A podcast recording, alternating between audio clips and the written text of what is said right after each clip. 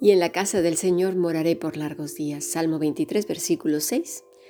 Si deseas participar en el grupo internacional, envía un correo electrónico a fundacionbiblica.gmail.com o si no, a más que maravilloso yahoo.es. Bueno, continuemos con este maravilloso estudio que nos está dejando una riqueza enorme. Y de verdad deseo de todo corazón que sean cambios permanentes en nuestros corazones para siempre. Esta afirmación de en la casa del Señor moraré por largos días ya hemos visto que se refiere a lo que es familia cuando decimos la casa. A principios de semana estuvimos viendo las generaciones. Ahora bien, es la esperanza viva, actual, de hoy mismo y siempre, la de todo hijo de Dios, permanecer como hijos del Rey, vivir como hijos del rey.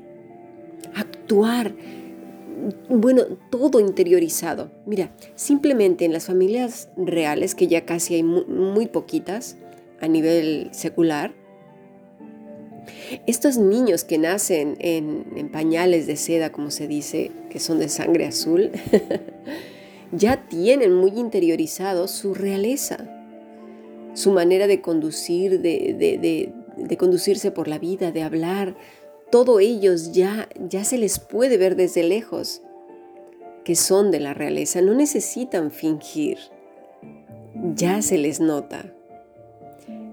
Algunos, algunos en la historia no han querido participar, ¿verdad? Y, se quieren casar con plebeyas y bueno, todo el lío que ahora últimamente con la realeza, bueno, desde Diana, aunque Diana, la princesa Diana, pertenecía a una casta especial. Pero bueno, ya sabemos lo que implica que alguien no quiera sujetarse a los protocolos y a las normas reales.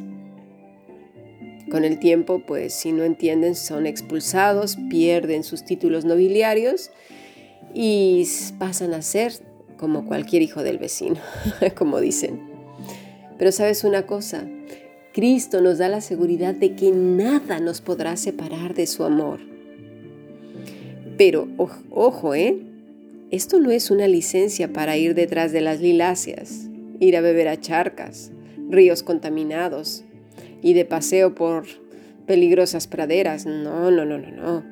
Eso más bien es un indicio de menosprecio por su obra redentora. Mira, hoy vimos un maravilloso ejemplo de cómo debe de ser un hijo, las características de un hijo del reino. Nos vamos a ir a, Josué, ¿verdad? Eso fue lo que leímos, Josué 1.5. Nadie te podrá hacer frente en todos los días de tu vida. Como estuve con Moisés, estaré contigo. No te dejaré ni te desampararé. Luego vimos Mateo 28.20 enseñándoles que guarden todas las cosas que os he mandado. Y aquí yo estoy con vosotros todos los días hasta el fin del mundo. Y volvemos otra vez a Josué 1.7. Solamente esfuérzate y sé muy valiente para cuidar de hacer conforme a toda la ley que mi siervo Moisés te mandó. No te apartes de ella ni a derecha ni a izquierda, para que seas prosperado en todas las cosas que emprendas. Estamos viendo que el mismo Señor que le dice a Josué estas cosas es el mismo Jesús que nos lo dice a nosotros. Pero vamos a ver la palabra que se usa aquí para dejar, ¿sí? No te dejaré. Es la palabra Rafa, que quiere decir ceder, aflojar, quieto. Es decir, que el Señor no aflojará su mano para contigo y conmigo no habrá ese accidente que a veces nos ocurre con nuestros hijos pequeñitos, de que en un momentito se nos afloja la mano y ¡paf! salen corriendo. No. El Señor dice que no será así con nosotros. Y para la palabra desampararé o desamparar es asab, que quiere decir renunciar, desechar, cesar, apartar. Es decir, que no nos desechará, ni renunciará a nosotros. Mira, Jesús en Juan 17, 24 intercedió por ti y por mí. Padre, quiero que los que me has dado estén también conmigo donde yo estoy, para que vean mi gloria, la gloria que me has dado, porque me has amado desde antes de la fundación del mundo. Pero ojo, volvemos otra vez. Vamos a ver la personalidad de Josué y de Caleb. No eran hijos del mundo, no, no, no. No eran personas con doblez de corazón. Nada de eso. Vámonos a números 32, 12. Dice, excepto Caleb, hijo de Jefone, Ceneseo, y Josué, hijo de Nun, que fueron, mira, perfectos en pos del Señor. ¿Habrá entendido Josué lo que Dios le dijo acerca de esforzarse? Por supuesto que sí.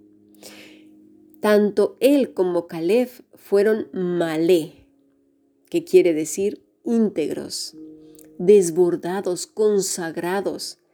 Esta es la palabra para perfectos. Acajaj, perseguir, acosar. Es decir, literalmente estaban adheridos al Señor, le seguían, buscaban seguir al Señor con todas sus fuerzas desbordados. ¿Sabes? Eso es, es, esa palabra quiere decir todas esas cosas. Su corazón deseaba ardientemente al Señor y buscar hacer su voluntad. Ese debe de ser nuestro mayor objetivo como casa del buen pastor. A veces simplemente queremos extender la mano como si fuera, no sé, dinero y, cobrar las bendiciones, sin hacer ningún esfuerzo, nuestro corazón lejos del Señor. Pero eso no es así. El corazón de Josué y Caleb estaban conectados con el Señor. Todo pensamiento lo llevaban cautivo al Padre. No se quedaban con ellos en la mente para abrazarlos, ¿eh? Los pensamientos estaban sujetos a Dios. Porque lo peor que podemos hacer es guardarlos en el corazón. Necesitamos comprender de verdad qué implicaciones tiene formar parte de la familia real, así como puse el ejemplo de la realeza de, la tierra, que se les ve en su manera de, hablar, de ser, de conducirse ya desde que son pequeños. Los hijos del reino de los cielos, del Dios Todopoderoso, forzosamente debe de notarse en todititito lo que hacen, lo que ven, lo que hablan, cómo se conducen en su día a día, deberíamos de ser como grandes lumbreras. Nuestro corazón debería de arder por el Señor. Vamos a continuar con nuestro siguiente podcast.